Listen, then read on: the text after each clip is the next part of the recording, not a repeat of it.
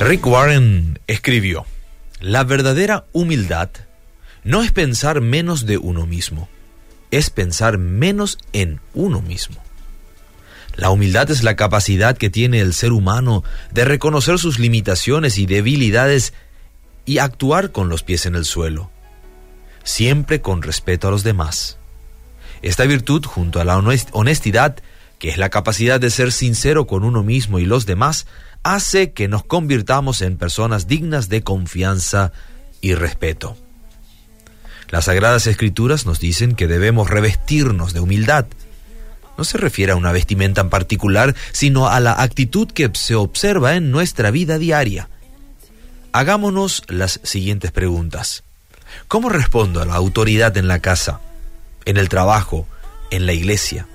¿Cómo respondo cuando un pastor o un hermano me corrige?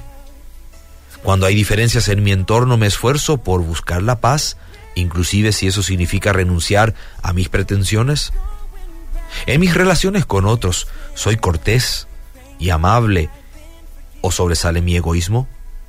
¿Soy rápido para ofrecer mis opiniones y consejos? ¿Soy considerado con los demás? ¿Estoy dispuesto a arriesgar mi reputación en beneficio de otros?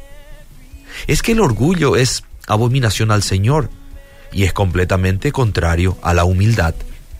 En esta vida, aunque deseemos la virtud de la humildad y se la pidamos a Dios, siempre entra en conflicto con el viejo yo. Es que resulta tan natural servirse a uno mismo.